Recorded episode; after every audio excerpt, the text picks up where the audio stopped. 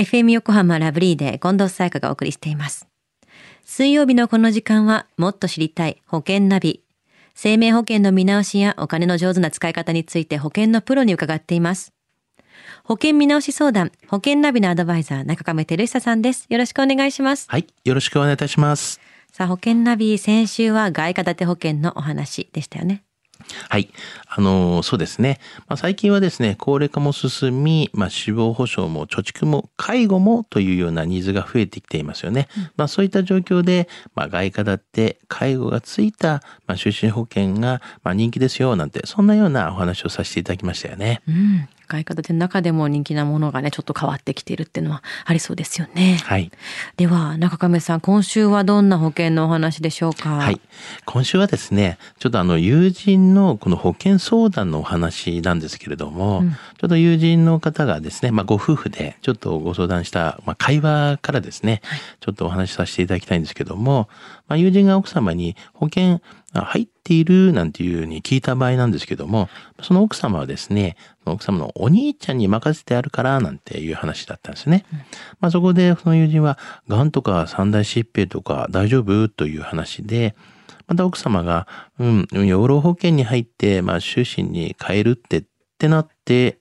ん？それでダメだということで医療の特約をつけて？なんていう話だったんですよね。うん、でまあ、じゃあ養老保険を終身って何？と、まあ、聞いたところ、奥様は何も答えられなかったと。うん、でこういう会話があったという話なんですけども、はい、まあ、この場合ちょっとお兄ちゃんに任せてるっていう時に、まあ、このお兄さんはですね、まあ、金融機関で働いていたので、まあ、その指示通りにね終身に変えて医療をまあ追加していると。いうようなことになったんですけれども、まあここ、まあ近親者ですよね。まあ親族で、まあ近い間なんですけども、信頼関係があるからこそこういう話っていうのは、まあ OK だと思うんですけれども、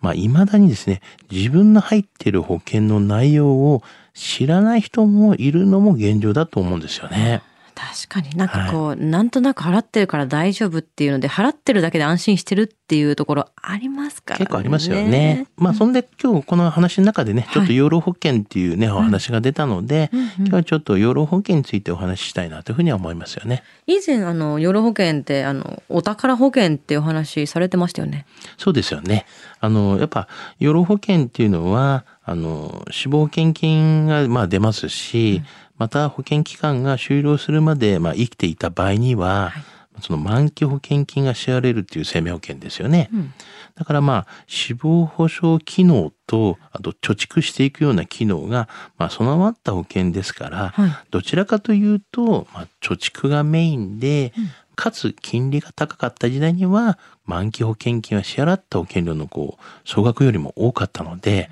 まあ、貯蓄商品としてもまあ人気がありましたよね。うん。まあ、今よりも全然金利が良くって良かった時代に契約した方っていうのは、まあそういった時期に入った養老保険はもうお宝保険だから慌てて解約は絶対しない方がいいですよっていう話されてましたもんね。そうですよね。この方の場合は養老保険をこの就寝保険に切り替えているんですけど、これはどういうことなんですか？そうですよね。ここはちょっとね、あまりね、言いたくはないんですけども、はい、まあ時代がね、変わったから養老保険から就寝へと。まあ、商品がね、えー、良くなったから医療を追加というような今回お話でしたけども、はい、まあ、正直な話としまして、保険のですね、この商品内容の説明はちょっと不足してるんじゃないかなっていうこともありますし、うん、まあ正直ですね、これ家族だからというような、そういう甘えというか、そういうことはありますよね。あの、家族以外にも、たまに聞く話なんですけども、こういう話っていうのは。うんうん、あの、家族とか、まあ、身内だから、まあ、任しとけば大丈夫だろうっていうので、ほったらかしっていうのは結構あると思うんですけども、はい、養老保険っていうのはそのままの方がじゃあ良かったんですか？そうですね。まあ、これ、どちらかと言いますと、まあ、取っていた方が良かったんではないかなとは、個人的には思いますけれども、うんまあ、ただまあ養老保険はですね、貯蓄性の高い保険ですが、加入目的とか、まあ、その時の経済情勢などによってはですね、必ずしもお勧めできるわけではないんですよね。うん、まあ、保険料が割高なためですね、まあ、高額な死亡保障をこう養老保険でこう確保しようと。すると、やはり保険料が高すぎて支払えないということにもなってしまいますし、はい、まあそのため養老保険は、まあ、死亡保障よりも満期保険金を受け取ることをまあ前提に貯蓄目的で活用されることっていうのが多い保険なんですよね。うん、なるほどね。では中亀さん、今回の養老保険の話、知得指数は？はい。ズバリ98です。はい。はい。えー、養老保険というのはですね、貯蓄が目的でも、まあ、その時の経済状況によりますよということは言いましたけれども、はい、まあ実はですね、まあ先週お話をした外貨建ての保険とかもありまして、うん、外貨建てのこの養老保険っていうのもあるんですよね。はい。